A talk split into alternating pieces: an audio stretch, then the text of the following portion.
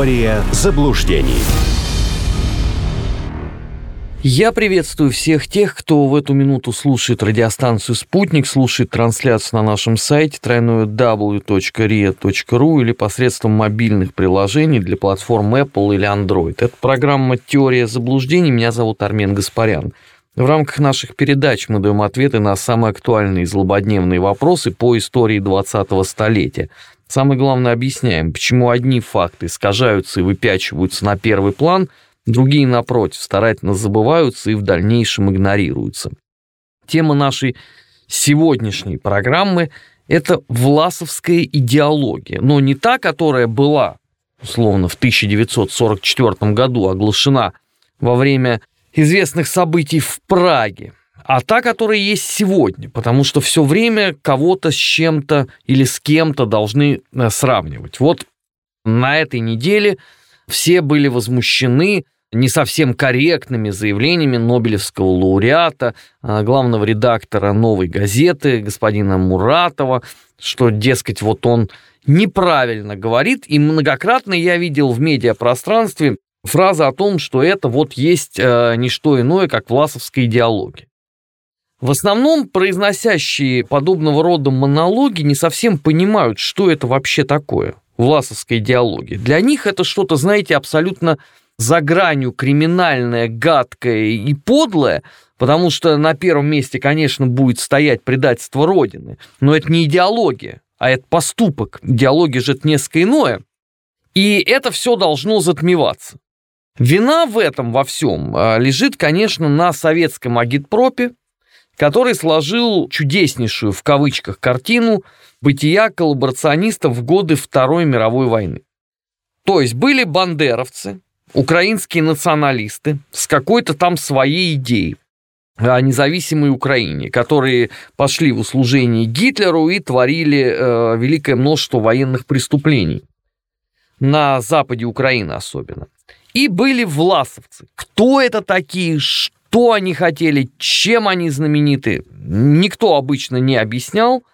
И э, там самый канонический пример это, конечно, Книга Аркадия Васильева «В час дня ваше превосходительство» удивительный абсолютно образец исторической бестолковости и малограмотности, ну, из которого все, в общем, усвоили, что это было сборище каких-то алкоголиков, не совсем э, нравственных и порядочных э, людей, которые только и думали о том, как кого побыстрее продать. Нет, ну то, что э, каждый из них изменил присяги, то, что каждый из них был предателем – то, что каждый из них пошел в услужение врагу в годы самой страшной в истории нашей страны, да что там нашей страны, вообще в мировой истории войне, это неоспоримо. Но какое все это имеет отношение к идеологии? Почему-то ведь, когда мы говорим про белогвардейцев в эпоху гражданской войны, которые были точно такими же а, врагами существующего на тот момент а, в стране политического строя, как и власовцы в дальнейшем, у нас обязательно расскажут. Ну, хотя бы отдаленные какое-то имеющее отношение к действительности, что они там были условно, там, я не знаю, за власть помещиков и капиталистов. Ну, далеко не все белогвардейцы были за это, но тем не менее, да, это хотя бы что-то дает нам для представления. В случае с Власовской армией представление будет вообще сведено к нулю. То есть, ну, это предатели, это понятно. А что такое идеология? А идеология, выясняется, что это вообще настойка абсолютно такая своеобразная из либеральных идей той эпохи, то есть первой половины 20-го столетия, и недореволюционеров образца 1917 года. То есть такой, знаете, синтез в чем-то марксизма, э, вот в этих отсылках, что революция дала рабочему классу и крестьянству много, а большевики потом, значит, все отняли и растоптали, до там каких-то моментов, э, взятых у социалистов-революционеров или кадетов. И все это еще базировалось на в определенном смысле либеральной сущности, но известно же там полемика между власовцами и штабом Гиммлера о том, какие именно надо пункты, в какой последовательности включать в этот пресловутый манифест освобождения народов России. Люди, которые сегодня обращаются там с критикой Муратова или режиссера Сакурова и употребляют выражение там «власовская идеология», они вообще не понимают, о чем идет речь. Потому что никакой Сакуров и никакой Муратов, никакой вот этой вот идеологии образца там 1944 года отношения в принципе не имеет. Вообще. Ну, в силу хотя бы обстоятельств, что если вообще вот брать за точку отчета то, что было в 1944 году, то это у нас еще все возникло в годы существования советской власти. Ну, например, российский триколор. Он был еще Советский Союз не был распущен. Совсем даже. Да? Отсутствие давлеющей роли коммунистической партии. То же самое это было еще во времена Советского Союза. Построение другой экономической модели. Опять-таки это все было во времена СССР. То есть если вот так вот глубоко копать, то выяснится, что под вот этой самой пресловутой идеологией базируется один единственный эпизод – это предательство. Но я повторяю еще раз, предательство – это не идеология. Это может быть некий посыл вашей отвратительной души в данный конкретный момент. Но никакими идеологическими устремлениями, если не считать, конечно, пресловутый советский кинематограф, который внедрял в уста вот этих вот резко отрицательных героев, э, коллаборационистов и других там пособников э, гитлеровцев – словосочетание о том, что эту власть можно и нужно предать, так вот это не идеология совсем. И даже если вот на секундочку допустить, что вы действительно хотите воспринять именно предательство как часть идеологии, тогда надо признать тут же автоматически, что под это не попадают, например, бандеровцы. Ни один из лидеров АУНа. Хотя бы по той причине, что они ни единой секунды не были гражданами Советского Союза. Они были рождены в эпоху Австро-Венгрии, как правило, все. И второй момент, они были гражданами, ну, например, Польши. К Советскому Союзу они не имели никакого отношения. Соответственно, они не могли предать бы Советский Союз. Ну, очень сложно предать то, к чему ты вообще не относишься никак. А? То же самое относится ко многим деятелям коллаборационистов из Прибалтики потому что там далеко не все э, успели получить э, гражданство Советского Союза после того самого референдума о присоединении. Я повторяю, это очень сложная часть истории, которую у нас постоянно пытаются максимально упростить. Ну, наверное, для того, чтобы она была понятна людям. Но для того, чтобы люди понимали вообще, о чем идет речь, неплохо было бы раскрывать хотя бы какие-то базовые значения тогда мы с вами э, сможем перестать плутать между тремя соснами. А почему мы никогда не можем раскрывать идеологию власовцев?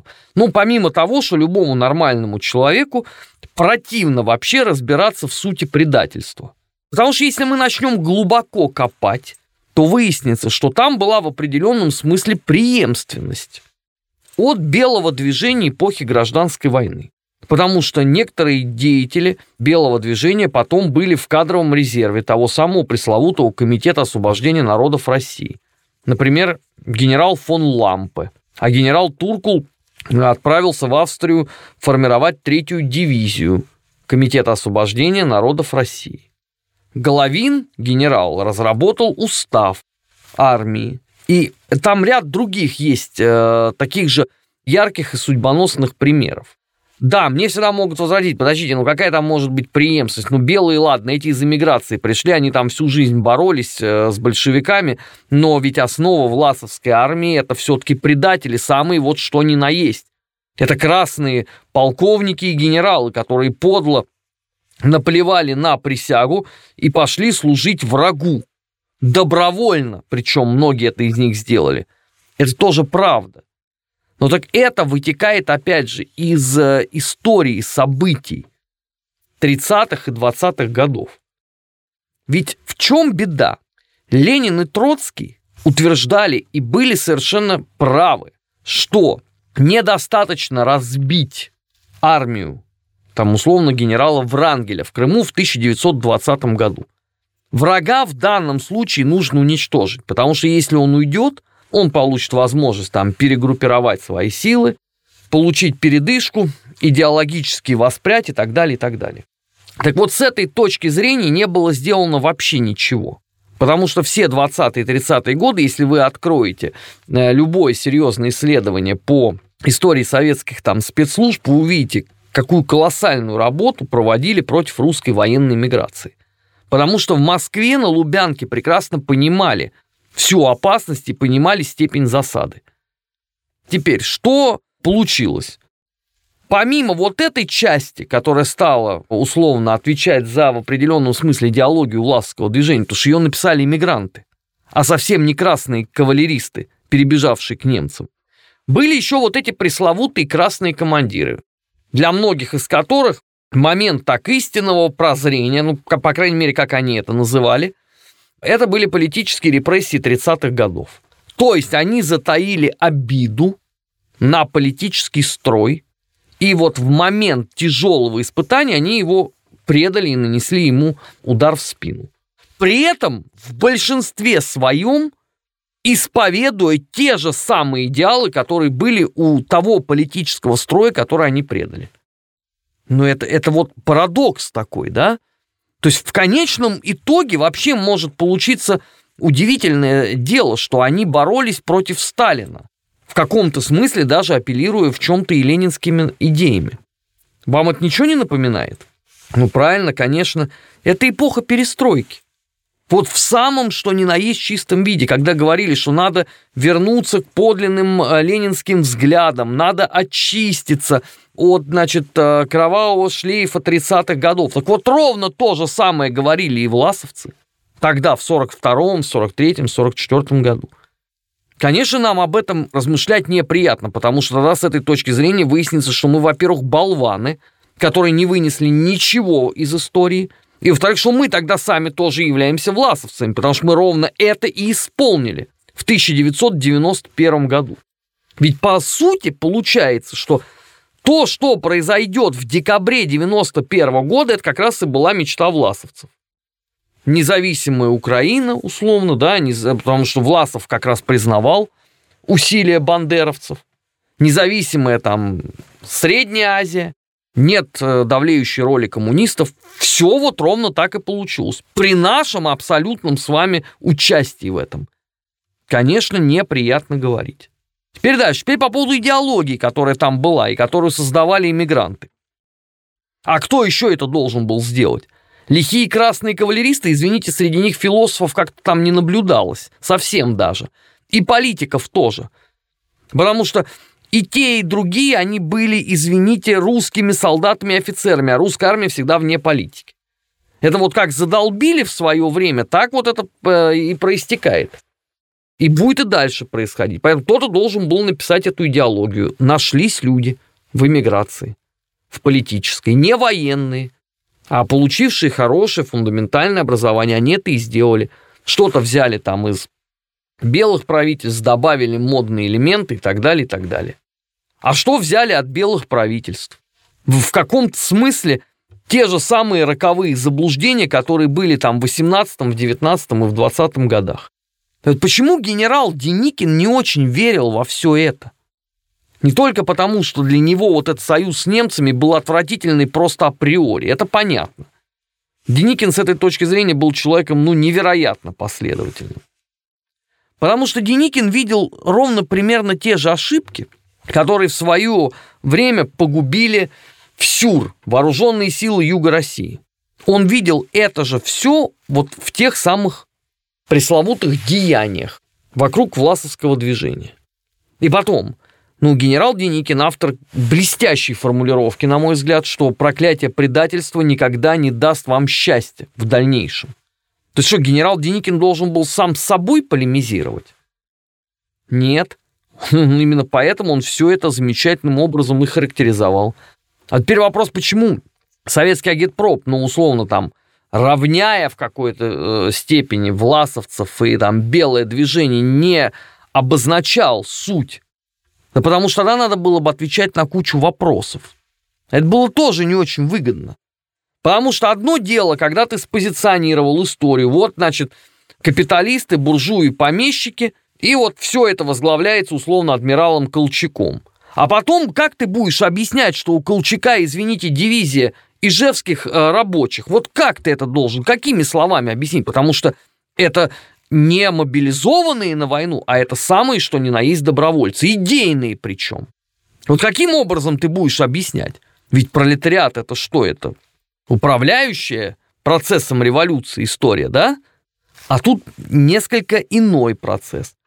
Или, например, взять там юг России. Если посмотреть социальный состав СЮР образца 19 года, кому, кстати, интересно, я рекомендую почитать монографию своего друга, доктора исторических наук Руслана Гакуева по этому поводу. Он это фундаментально разбирает то у вас не получится та картина, которую на протяжении там десятилетий излагал агитпроп.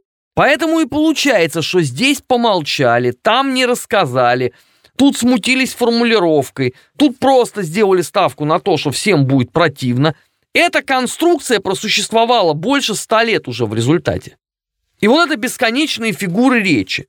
Одно дело, когда можно было выходить так и через губу что-то там бубнить по поводу бандеровцев, ауновцев там и, и, и всего прочего, потому что тогда на Украине тоже это никто не знал. Но сейчас последние там 6 лет это выглядит нелепо несколько. Да, поэтому так, осторожненько произносятся эти слова. А в нашем случае есть гарантия того, что ты можешь кого угодно обозвать так, и, пожалуйста, там даже разбираться надо. То есть уже априори плохой человек. Я не говорю о том, что Муратов или Сакуров говорили правильные вещи, я про другое. Я про идейную составляющую. Никакое белогвардейство никакое власовское движение к этому вообще никакого отношения не имеют. К этому имеет отношение герой Федора Михайловича Достоевского. Смердяков. Вот это в самом что ни на есть чистом виде. Это самое что ни на есть смердяковщина. Причем последовательная, многолетняя и упрямая. Так может быть, стоит начать называть вещи своими именами? Может быть, сильно проще будет? И тогда будет сложнее условному Муратову ответствовать на это, на все. Потому что, когда вы обвиняете вот Нобелевского лауреата в том, что он там прочитал речь, которая с вашей точки зрения власовская, при этом вы даже не можете объяснить, а что там именно-то власовского – то, конечно, он будет смотреть на вас просто как на маловменяемого человека и говорит, что ну это понятно, это вот вечное лепление клейм на умных людей в России. Он вам сошлется тут же на Александра Саевича Солженицына, которого называли литературным власовцем, а западным СМИ больше ничего и не нужно говорить. Они выхватят вот эту вот ключевую формулу смысла и все.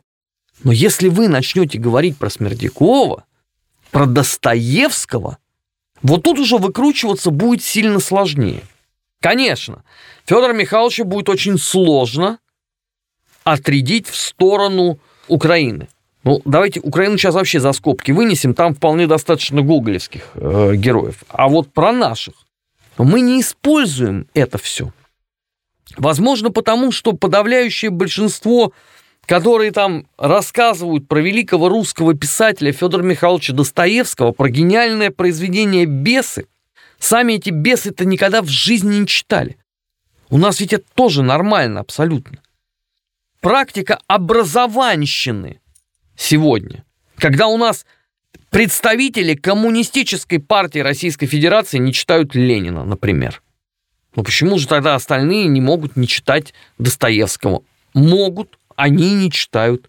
Но надо же каким-то образом позиционировать себя в политической борьбе. Надо же как-то себя показывать во всей красе. Вот и используются формулировки. А потом мне звонят условные журналисты молодые и говорят, вот там, значит, Муратова обвиняют во власовстве. А не могли бы вы рассказать, э, вот э, какие конкретно схожие стороны, и что я им должен сказать, что нет вообще ничего? Ну тогда на меня будут странно смотреть эти журналисты. Или я должен что рассказать, что идеология это совсем не то, что вы под этим подразумеваете? Ладно бы сейчас бы на дворе бы стоял бы там условный 1990 год, когда не было, по сути дела, ни одной серьезной работы по э, властскому движению или там по белогвардейцам. Но сейчас, слава богу, заканчивают с 2021 написаны серьезнейшие работы, фундаментальные, которые со многих ракурсов показывают просто, что это было. И при всем том, вот как повторяли странные утверждения, так и продолжают это делать. Ничто не способно поколебать наших э, людей, которые любят вот эти вот э, клише наклеивать. Муратова можно и нужно критиковать, только за другое. Муратова можно и нужно критиковать, только не использовать чепуху при этом. И, собственно говоря, с этой точки зрения тогда никто не будет отличаться от Муратова, потому что в его газете публикуются фейки, и в ответ разоблачители тоже, используя фейки, критикуют э, Муратова. Ну, послушайте, да, должен же какой-то здравый смысл существовать. Это бессмысленная тогда работа получается абсолютно. Вы критикуете Муратова за то, что он публикует фотографии депортации граждан Советского Союза структурами оккупационными Третьего Рейха и подает это все за ГУЛАГ. А параллельно вы же обвиняете Муратова в том, что он власовец, хотя ничего там общего у него с этим нету. И Муратов всегда может сказать, ну видите, вот меня обвиняют в этом, в этом, в этом, а значит тут вот э, в главном я прав. И все. Идеальная схема, которая у нас отличнейшим образом реализуется со времен перестройки. Я, конечно, далек от мысли, что самые яростные критики, они начнут что-то читать. Это бесполезно ожидать, потому что если у нас э, до сих пор некоторые, извините, политики борются с бендеровцами, то есть у них враг это житель города Бендеры, ну это как бы о многом говорит. Но тем не менее я рекомендовал бы, прежде чем вступать э, вот в эти масштабные и э, могучие полемики, все-таки э, интересоваться сутью вопроса. Тогда, по крайней мере, может быть, вы своего оппонента и не победите, но вы перестанете выглядеть странно в глазах людей, которые что-то по этой теме знают. Тогда, может быть, у нас суммарно получится поднять IQ по очень непростой теме «История страны в 20 столетии». Впрочем, по нынешним временам это было бы уже нашим абсолютно колоссальным достижением. Вот на то и уповаю в конце.